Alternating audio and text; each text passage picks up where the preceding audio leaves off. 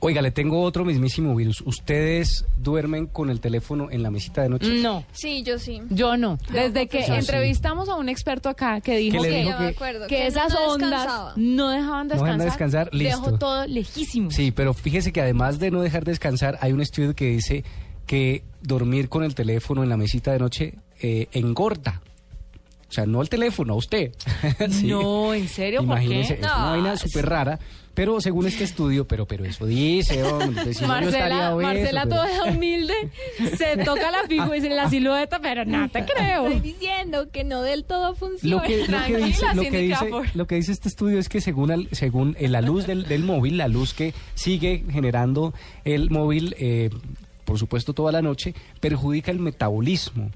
Y eso causaría unos desórdenes Mm. alimenticios y por, de, por ende obesidad.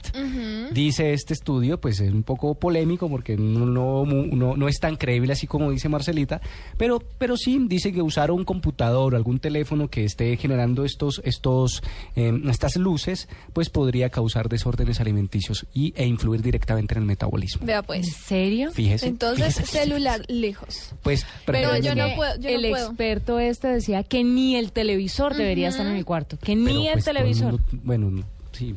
No, y para la gente que tiene bebés y les chantan ese monitor casi que en la cara para revisar obviamente si está bien, si está respirando, si se está moviendo, si cualquier cosa, pues eso tampoco es tan chévere porque genera como unas, unos campos electromagnéticos que no los deja descansar.